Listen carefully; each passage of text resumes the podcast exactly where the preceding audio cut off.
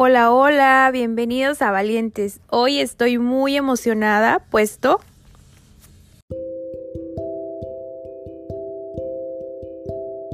puesto me acompaña la tercera parte de mi triángulo, de mi grupo de amigas, mi amiga más cercana, ella es Dani. Esta mujer es extraordinaria y para mí es un placer que esté conmigo el día de hoy. ¿Cómo estás, Dani? Hola, Misor. Muy bien, muy emocionada. Muchas gracias por la invitación. Eh, pues antes de comenzar me gustaría felicitarte por este proyecto, que sin duda te irá súper bien. Y pues también decirte que estoy muy orgullosa de ti y que te quiero muchísimo y que como dices, pues somos las tres mosqueteras y me da mucho gusto participar contigo en este proyecto. Este episodio me da mucha nostalgia porque vamos a traer muchos recuerdos y ah, yo estoy emocionadísima con este episodio. Dani, cuéntame un poquito de ti, qué estás haciendo, cuáles son tus proyectos, descríbete un poquito a la audiencia. Eh, bueno, pues eh, yo estudié la carrera de Ciencias Políticas y Administración Pública en la Universidad Autónoma, de Hidalgo. Eh, actualmente trabajo en una empresa que se llama Propulsa. Es una empresa dedicada a generar estrategias enfocadas en resolver problemas sociales, económicos, políticos este, a partir de las tecnologías de la información y la comunicación. Eh, yo soy originaria de Hidalgo, pero actualmente vivo en la Ciudad de México eh, y pues estudié con Soraya este, y pues, ¿qué más puedo decir? Desde los 15 años vivo sola, entonces por, este, por eso esto, este es un episodio que, como dice Sor, nos emociona mucho porque hay muchas vivencias que contar. Así es, por eso hoy invité a Dani, porque Dani es, bueno, en su momento fue foráneo. Foráneo es el término que se le da a las personas que salen de su lugar de origen para estudiar y ella lo hizo desde muy chiquita, desde los 15 años. Así que Dani, empiézanos contando cómo fue esta experiencia, cómo decides irte a estudiar a otra ciudad. Sí, pues fue algo muy curioso. Eh, cuando entré a la prepa, yo estudié un semestre en la preparatoria de, mi pueblo de origen, que es Tlahuelilpan. Estuve ahí un semestre, sin embargo, como que nunca me llamó mucho la atención esa preparatoria. Yo quería estudiar eh, en otro lado, entonces mi hermana mayor eh, en ese entonces iba a entrar a la, universidad y pues vi la oportunidad de que si ella eh, estudiaba en Pachuca, pues yo irme también a estudiar la preparatoria de Pachuca para que pudiéramos estar juntas. Ese fue el plan ideal.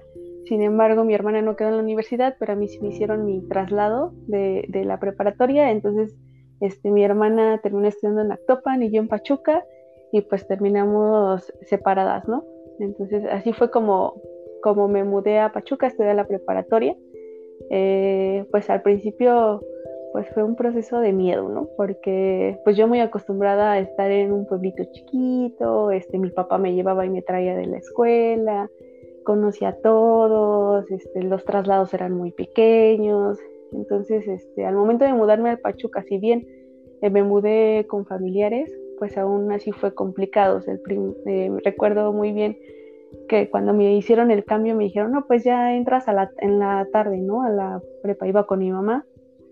Mi mamá me fue a dejar a la preparatoria. Eh, fue algo muy chistoso porque afuera de mi salón había tres chicas que estaban ahí como platicando, mi mamá llegó y les dijo, no, pues este es el salón y así. Y mi mamá le dijo, no, pues ahí se las encargo, por favor, cuídenla mucho. Y pues justo una de esas chicas que estaba ahí sigue siendo una de, de mis mejores amigas, Jessie, una del Triángulo. Ay, la Jessie, ahí la conociste. Ahí la conocí. Este, y pues ya, pues tuve que aprender a pues muchas cosas, ¿no? Desde moverme en Pachuca, porque pues en ese entonces pues mis, vivía con mis tíos, pero pues ellos trabajaban, ¿no? Entonces no, había, no hubo oportunidad de que me enseñaran a qué transporte tomar, cómo moverme, cómo regresar a donde vivían. Este, afortunadamente también por eso Jess y yo nos hicimos cercanas. Ella vivía muy cerca de donde yo estaba viviendo con mis tíos. Entonces, pues de repente era, pues, me acompañaba de ella para aprender a moverme por ahí. Este, y pues así fue, o sea, fue al principio pues sí, un poco de miedo, ¿no? Porque pues era algo diferente. Aparte, eh, antes de, mudarme a Pachuca, eh, yo era una persona como muy callada, muy introvertida y sin duda fue un parteaguas en mi vida ese momento. Cuando me preguntan así un momento significativo en mi vida, sin duda es ese, el, mudarme a vivir sola. Increíble cómo pasaste, pero tenías 15 años cuando te fuiste a vivir sola, ¿verdad? 15 años, sí. Ok, y aquí en este aspecto, ¿cómo empezaste a organizarte? Pues vivías con tus tíos, pero después te fuiste a vivir a otro lado, ¿verdad? ¿O estuviste ahí siempre? No, viví con mis tíos, estuve eh, cuatro meses. Eh, después eh, ellos se mudaron a un lugar más lejano de donde estaba la preparatoria, entonces mis papás decidieron que era mejor vivir aparte. viví en una pensión, este, de una pensión mixta, entonces había este, mujeres y hombres y viví con compañeros de la preparatoria. Igual amigos muy cercanos, fueron igual uno de mis mejores amigos en la, en la preparatoria. Y eh, además eh, amigos que ya estaban en la universidad, este, algunos trabajando, que también nos hicimos muy cercanos porque pues todos éramos foráneos, ¿no? Entonces, la verdad es que ese proceso fue muy padre porque pues aprendes a conocer muchas personas, ¿no? Y bueno, pues ya al, vivir sola pues es totalmente diferente, ¿no? Porque con mis tíos pues no me preocupaba de muchas cosas. Eh, ahora en la pensión pues ya era totalmente mi responsabilidad de si desayunaba, si comía, ah, si tenía este, cosas como para la despensa, para bañarme. Este, entonces, eh, ese proceso pues también fue de mucho aprendizaje, ¿no? Porque pues realmente no te das cuenta de todas las cosas que se tienen que hacer hasta que lo tienes que hacer tú solo. Em, entonces, pues ahí para organizarme, pues tuve que, aprender a ver, eh, pues cuáles eran los gastos que tenía que hacer en la semana, porque pues mis papás me daban, eh, pues aparte de pagar la renta, pues este, una mensualidad con la que yo tenía que pues, pagar cosas de la escuela, pagar despensas y pues si de repente me quería ir al cine, pues tenía que ahorrar para que me pudiera ir al cine, ¿no? Este, y también pues algunas cosas que, que pues compartía con mis compañeros de, de, la pensión, ¿no? O sea, si de repente, no, pues vamos a cenar todos juntos, hay que comprar todas las cosas para hacer cenar y pues lo hacíamos, ¿no? Siempre como cuidando no terminarnos, sí, cuidando la economía, de que no llegara a fin de mes o fin de semana, porque en este caso pues nos daban este, pues de repente el gasto semanal y a lo mejor al mes un poquito más porque tenían que pagar otras cosas. Entonces, pero era, era divertido, porque la verdad es que siempre estuve rodeada de personas que nos cuidaban, ¿no? Porque éramos tres personas que estábamos en la preparatoria y los demás en la universidad. Entonces nos cuidaban bastante y siempre hay eh, pues apoyándonos, viendo qué hacía falta, qué podíamos ayudar. Entonces fue una experiencia padre y que aprendimos de otras personas, ¿no? Ok, Dani, y cuéntame tres cosas que disfrutaste de este proceso de vivir sola.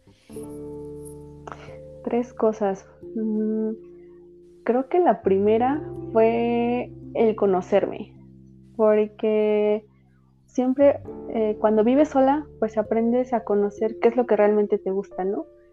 Cuando vives con tus papás, aprendes a, vivir de la forma en que ellos te enseñan, ¿no? A tener la regla, a cómo debes de, hasta de tender tu cama, cómo debes de organizar tu ropa, eh, cómo debes de hacer la limpieza. Eh, cuando vives sola, pues realmente te das cuenta de qué es lo que te gusta y cómo te gusta hacerlo creo que ese fue es una de las partes favoritas de vivir sola. que aprendes a conocerte y no solamente en los gustos, sino también en cómo eres, cómo es tu personalidad, qué es lo que te gusta hacer, qué es lo que te gusta ver, qué es lo que te gusta escuchar. Esa es una de mis partes favoritas. Eh, otra, yo creo que es que aprendes a, rodearte de gente em, pues gente que, que, tiene los mismos gustos que tú, que te apoya, que, sabes que puedes confiar en esas personas, que sabes que si tienes algún problema vas a recurrir a ellas. Y de verdad que, a lo largo de, estos años que he vivido en diferentes lugares, ha sido una de las mejores cosas que ha pasado porque he conocido gente maravillosa. Eh, y la última, creo que la, última cosa que me ha gustado es que, eh, jole, no sé, yo creo que que a veces el comprar el comprar cosas para mí, o sea que yo sé que me costaron, que pues, cuando iba en la prepa y en la universidad que ahorré de lo que me daban mis papás como para poder comprarlo y ahorita que, que trabajo, o sea que eso que estoy trabajando se convierte en algo que, que, me hace feliz, ¿no? Que puedo comprar yo con mi sacrificio y puedo, y puedo disfrutar. Te haces amigos de extraños, te haces familia de extraños y eso es lo más bonito. Yo creo que por esa etapa que vivimos, pues nos conocimos y vivimos experiencias extraordinarias. Yo me acuerdo mucho que tú eras como muy mamá, muy de, de cuidarnos y siempre me acuerdo que también tuvimos la fortuna de tener como un círculo de amigos muy muy querido, muy cercano que siempre nos cuidaba. O sea, en cualquier etapa de nuestra vida, en la borrachera, en la fiesta, en cualquier etapa, yo me acuerdo que sí estaba, siempre estábamos al pendiente uno del otro. Que si esta se fue sola, que quién la va a llevar y que, y eso es muy bonito, ¿sabes? Eso creo que las personas que nos están escuchando deberían de tomar en cuenta eso, de tener un círculo de amigos que de verdad se preocupen por ellos y que se apoyen los unos a los otros. Sí, sin duda, la verdad es que creas amistades y vínculos que pues duran de por vida, ¿no? Nosotros a lo mejor teníamos como tú y yo la misma de que pues veníamos de fuera, ¿no? Pero también las personas que viven ahí, que tienen sus papás, pues nos acogieron y estuvieron con nosotros, apoyándonos, enseñándonos. La verdad es que eso creo que es una de las mejores experiencias que he tenido, que conocer a, a gente que aún sigue en mi vida. Así es, Dani. Oye, y cuéntame tres de tus mayores miedos al vivir sola y experiencias que dices, ay, no, me quiero ir a mi casa. Porque cuando tú vives sola, no todo es felicidad. O sea, hay muchas cosas que sí te dan miedo, que no sabes cómo afrontarlas. Cuéntame alguna de esas experiencias. Yo creo que mi mayor miedo al inicio fue el que iba a la, a la, preparatoria en la noche, salía a las 10 de la noche y que de repente pues tenías que salir corriendo porque si no pasaba el último autobús y si ya no te subías pues tenías que ver otra ruta para llegar y este y pues te quedaba más lejos de tu casa, tenías que caminar, pues sin duda siempre el miedo a la inseguridad, ¿no? Eh, yo creo que ese fue uno de mis mayores miedos. El segundo, tal vez no miedo, pero pues sí me costó mucho, fue que de repente pues yo quería platicar con mis papás o tenerlos cerca, este, pues ya sabes, empiezas a extrañar y no poder hacerlo hasta el fin de semana. Eh, y el tercero, yo creo que pues no poder con la responsabilidad de poder mantenerme con lo que me daba, ¿no? De que de repente podía hacer un gasto de más y ya de fin de semana ya no tengo eh, dinero como para comer, ¿no? Entonces siempre existe ese miedo. Afortunadamente eh, no recuerdo que me haya pasado, pero sí, esos yo creo que fueron los tres miedos. Y una de las cosas que, que no, que me pasó y que sí fue muy frustrante fue justo justamente una vez este, que salí tarde de la preparatoria, este, había dos camiones que me acercaban a casa de mis tíos, uno me dejaba, este, nada más tenía que cruzar media cuadra y otro tenía que caminar unas cuatro cuadras. Bueno, tú recordarás que me dejaba ahí por la horrera del Palmar, ese, ese camión, entonces este, tuve que caminar de ahí a, a casa de mis tíos, que era en la iglesia del Palmar, y de repente este, yo sentía que me iban siguiendo. Eh, abro la puerta del edificio y se me acerca un tipo, ¿no? Oye, que no, recuerdo qué nombre me dijo. yo, no, pues estás confundido, ¿no? Y no me dejaba entrar y así. Entonces yo creo que esa fue una de las cosas que más me dio miedo. Sin embargo, te digo, siempre te rodeas de gente, gente bonita, gente que te cuida. A partir de eso, pues yo le conté a mis tíos y la vecina de enfrente de, de donde viven mis tíos eh, me dijo, no, yo cuando tengas que venir en ese camión, yo voy por ti, háblame y yo voy por ti. Y pues así le hicimos, este, cuando yo trataba de no irme en ese camión, pero pues cuando era el único que quedaba, no, no, no podía evitarlo y pues ella iba por mí.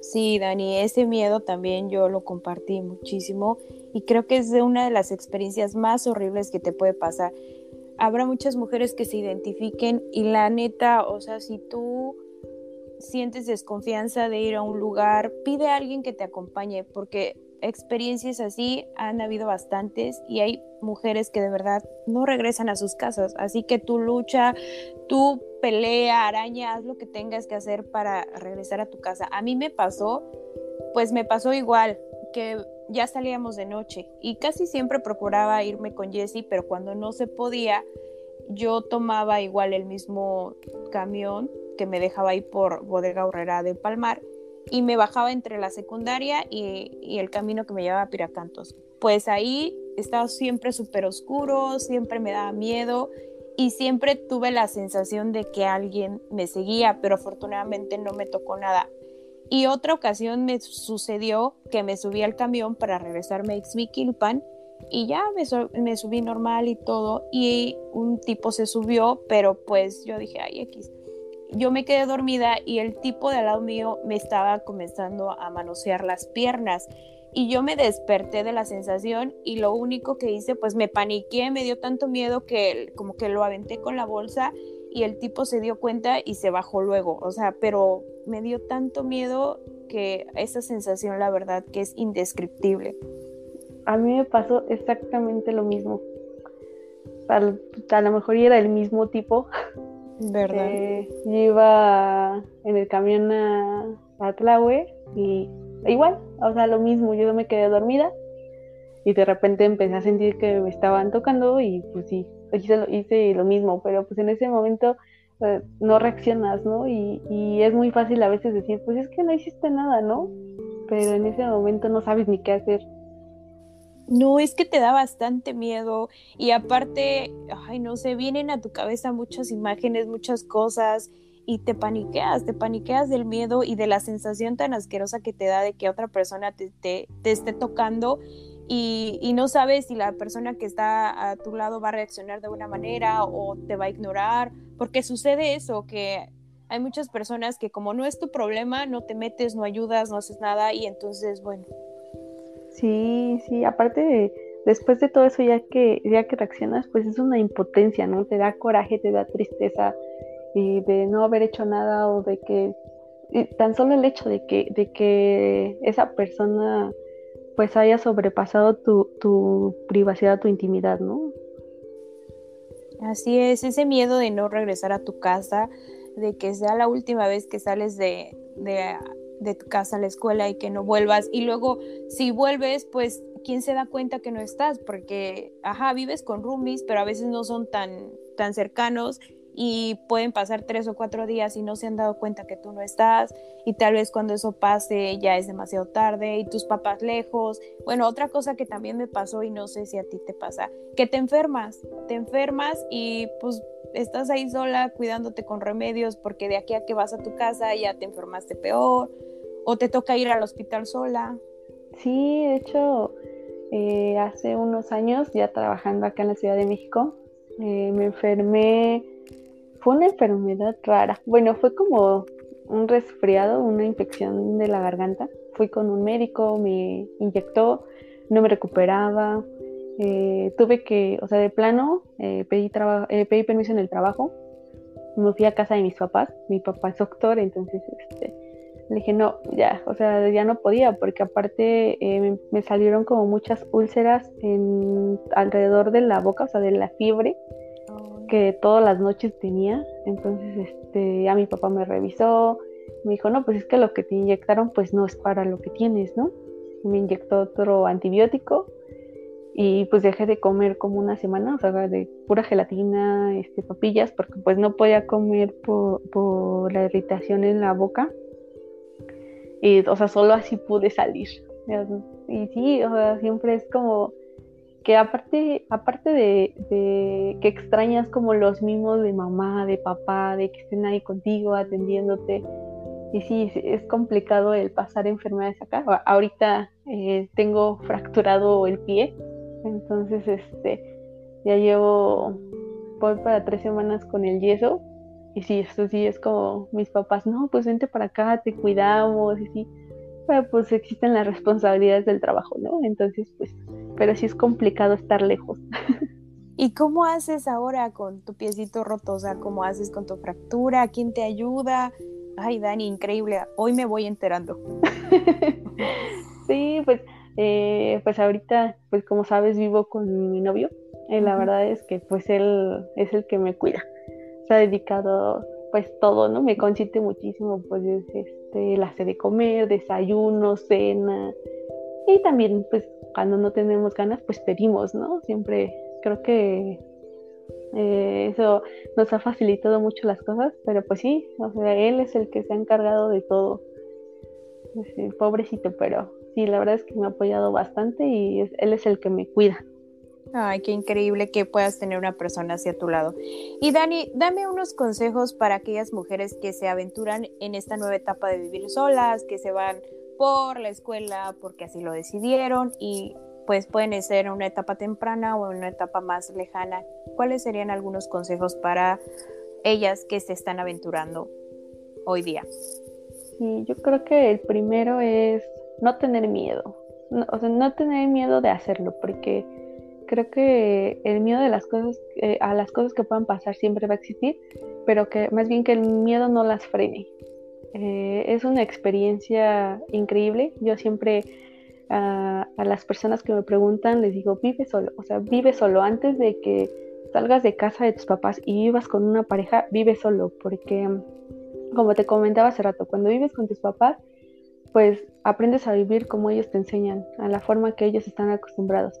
Cuando vives con una pareja, eh, pues y si, y si acabas de salir de tu casa, pues todavía no sabes cómo es, cómo te gusta vivir a ti, qué es lo que te gusta y qué es lo que no te gusta hacer porque cuando vives con una pareja, eh, pues se trata de, llegar a acuerdos de cómo, cómo vivir, ¿no? Este, de qué le gusta a esta persona, qué te gusta a ti, y si son contrarios, pues llegar a un acuerdo, ¿no? Y, ceder en ciertas cosas. Entonces siempre cuando me preguntan es, ¿vive sola? Eh, aprende a, conocerte, aprende a disfrutar, vivir sola, este, que el miedo no, no, no las frene, el miedo puede ser bueno, pero también es malo en, grandes cantidades, entonces que no sea, que no sea un freno.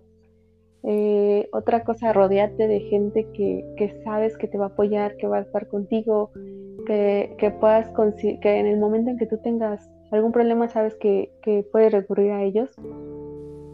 Eh, también, pues, eh, creo que algo muy importante es que, aprendas a tener tus, tus gastos en orden, ¿no? O sea, que, te organices, que sepas que, que, tienes que pagar la renta, que tienes que pagar despensa, que este, también tienes que tener un poco para tus gustos y también para ahorrar, ¿no? Porque cualquier eventualidad, pues hay que, hay que soltar dinero, ¿no? Que de repente, no, pues hay una fuga de gas, ah, pues bueno, hay que arreglarla y que no, y que no sea algo que digas, híjole, es que no tengo dinero para ahorita hacerlo y que se vaya quedando, ¿no? Creo que, creo que esa es una parte muy importante de vivir sola, aprender a a saber que, no todo se trata de, ay, no, de limitarse y decir, no, pues es que si, si tal vez quiero ir al cine, pero, híjole, no, porque qué tal si me quedo sin comida, ¿no? Esta semana. Sino que tú sepas organizarte y que también puedas cumplir esos gustitos que sin, sin duda hacen falta, ¿no? Sí, este, claro. Sí, eh, ¿qué más? Eh, yo creo que, la comunicación también es muy importante, o sea, que no, es que no el vivir sola significa que te vas a alejar de tu familia, ¿no? O que, o que ya no tienes tiempo para ellos. Yo creo que, que lo que decías, que, que de repente es, es feo que pues las personas no saben de ti, pero a lo mejor como es algo tan común, pues no, no significa que esté pasando algo malo, ¿no? Sino que siempre tengas este, a quien decirle ya llegué, estoy en casa, voy a hacer esto, voy a hacer el otro, porque que alguien sepa en dónde estás y que ojalá nunca pase, pero si hay alguna situación, pues se pueda reaccionar rápido, ¿no? Sí. Bueno, Dani, ah, siguiendo estos consejos, me encantaría que me cuentes una situación de adversidad en tu vida que te produjo en ti un proceso de transformación, que hay una Dani antes y después de esta situación difícil. Mm, Mm, yo creo eh, que eh, la separación de mi pareja anterior. Uy, eso está bueno, vamos. Sí, eh, cuando yo me mudé a la Ciudad de México, pues básicamente fue porque mi pareja pues estaba trabajando en la Ciudad de México. Entonces, este, saliendo de la universidad, yo me puse a buscar trabajo. Y dije, ah, pues en Pachuca o en la Ciudad de México, me llamaron a trabajar acá y pues empecé, ¿no? estuve viviendo aquí sola un año. Posteriormente eh, comencé a vivir con mi expareja. Este, y por una u otra cosa decidimos separarnos después de siete años. Eh, pero yo creo que fue, o sea, no sé si eso fue un momento de adversidad, que, que no, creo que no la catalogaría así, pero sí fue un momento de cambio, o sea, sí fue un antes o después porque cuando yo me separo, en ese momento me doy cuenta de muchas cosas que yo estaba haciendo sin que yo sin que a mí realmente me gustara, ¿no? O sea, desde forma de vestir, forma de ser, salir con amigos, este, no sé, hasta simple hecho de ir al cine, o sea que pues que te digo, pues al final estás en una relación en pareja y pues eh, tienes que, que convivir y aprender a hacer consensos y hacer unas cosas que a lo mejor a ti no te gustan, pero la otra persona también hace cosas que a lo mejor a él no le gustan. Pero sin duda fue un gran cambio porque yo dije, ay no, a mí no me gusta vestirme así, ¿no? Creo que mi forma de vestir es diferente, o tan solo la forma de ser, digo, la forma de, de que ahora pues salir con los amigos, salir a divertirse. Entonces yo creo que sí fue un antes y después de mí, o sea, hasta siento que que fue como ser un poco más libre, ¿no? Oye, ¿y cómo decides terminar con una relación tan larga? Bueno, ya aunando un poco más en esto, porque ustedes ya, ya iban a casarse, aquí el chisme. y entonces, pues tú dices, ¿sabes qué? Ya me harté de esta vida y la neta no quiero esto para toda la vida. ¿Cómo te das la fuerza para tomar esta decisión tan importante en tu vida? La verdad es que fue un proceso muy difícil, o sea, porque no es una decisión fácil, sobre todo porque la relación entre familias ya era muy cercana, ¿no? A mí creo que lo que me detuvo, o sea, de no decir así de, rápido, ¿no? ¿Sabes que no? Fue la relación que tenían mis papás con su mamá, porque ella era muy cercana, ¿no? Y ya todos estaban muy emocionados por la boda y que esto y que lo otro. Este, pero yo creo que a mí el punto decisivo que dijo, que dije no, o sea, no, no quiero esto para mí, fue justo en el momento en que, en la propuesta de matrimonio, porque pues yo dije, pues cuando me pida matrimonio, pues yo voy, voy a emocionar, ¿no? O sea, va a ser algo que diga, no, sí, claro, o sea, por supuesto que sí.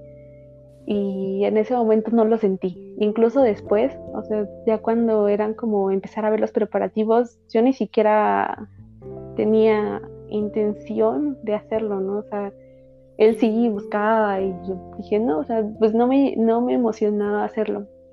Entonces como que ahí empecé a, a, decir, no, es que no, no, tal vez se trata de que no estoy convencida o ya este, ya es algo que más que, que además es como una rutina, ¿no? Algo de que, que ya estás acostumbrado a estar juntos este, además fue este, como que ese año fue muy complicado, ya como de, de muchas discusiones, disgustos, este, yo de repente ya ni quería llegar a mi casa, prefería quedarme a trabajar más tarde para no, no estar tanto tiempo ahí, ¿sabes?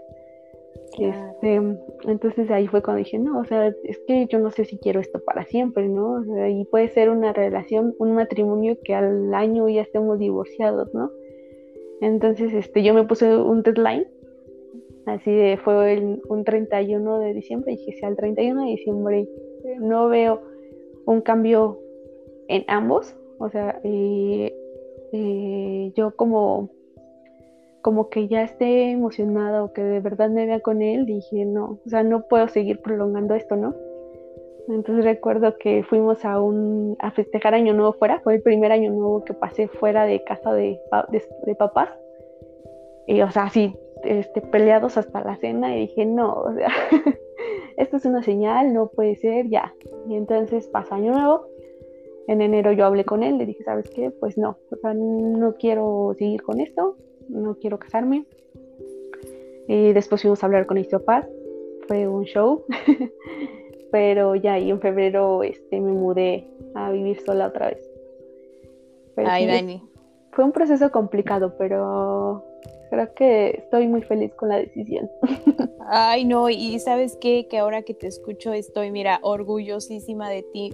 O sea, eso, o sea, tú tuviste lo suficientes en la mano para decir, esto no lo quiero en mi vida y lo tomaste y lo hiciste. Dani, no sabes qué orgullo me da que tú estés feliz, que tú hayas tomado las riendas de tu vida y salir de esa relación y no estar por estar. O sea, realmente me hace sentirme orgullosa de la, de la amiga que tengo porque eres valiente, eres fuerte, eres tenaz y donde, donde vas la haces. Entonces, Dani, si yo no te lo había dicho, hoy te lo digo públicamente, qué orgullosa estoy de ti de que hayas reaccionado a esa relación y que hoy me estés diciendo soy feliz. Y bueno, ya casi para terminar, Dani, dame un mensaje para la audiencia que te esté escuchando, para aquellas mujeres que han pasado por situaciones similares y el micrófono es todo tuyo. Gracias, Sor. Eh, pues yo creo que lo único es que sean felices, busquen ese lugar donde sean felices, donde estén bien, donde se sientan bien, donde se sientan seguras, se sientan a gusto, sea una relación o en una casa. Este, yo me he mudado 12 veces, entonces en ese lugar donde ustedes se sientan tranquilas, se sientan felices, sientan que es su casa y, que, y que a lo mejor al mudarse ustedes mismos tienen que hacerlo su casa, tienen que hacerlo acogedora, con esos pequeños detallitos que tengan, háganlo y no tengan que, el miedo no, las frene. Eh, siempre es bueno, bueno el cambio. Entonces, si, si lo necesitan, háganlo. Y todo llega a su tiempo, tampoco se apresuren. Cuando ustedes sientan que están listas, háganlo, eh, vivan solas. De verdad que es una experiencia extraordinaria. Conózcanse y rodeense siempre de, de personas bonitas que las cuiden, y que sepan que cuentan con ellos.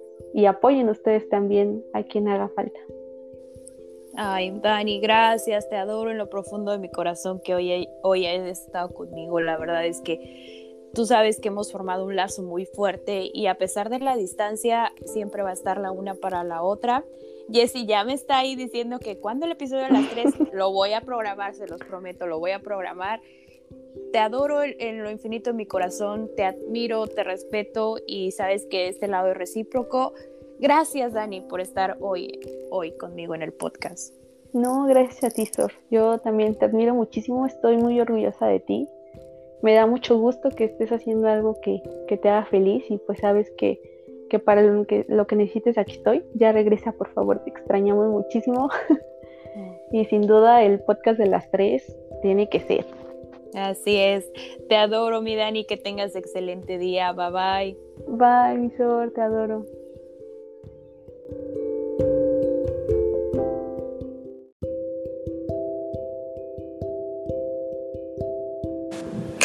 Esto fue Valientes. Gracias por escucharme. Si te gustó el episodio, compártelo con tus amigos y te veo en el próximo episodio. Gracias.